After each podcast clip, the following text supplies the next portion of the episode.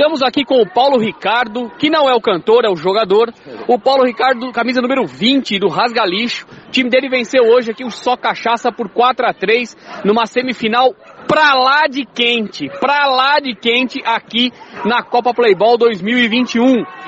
É, Paulo Ricardo, bom, o jogo foi assim, o Rasgalixo começou, o Rasgalixo não, a equipe do Sua Cachaça começou melhor, chegou a abrir 3 a 1 de vantagem, vocês buscaram o, o empate e viraram para 4 a 3 Então foi uma vitória merecida, até porque no segundo tempo seu time jogou melhor.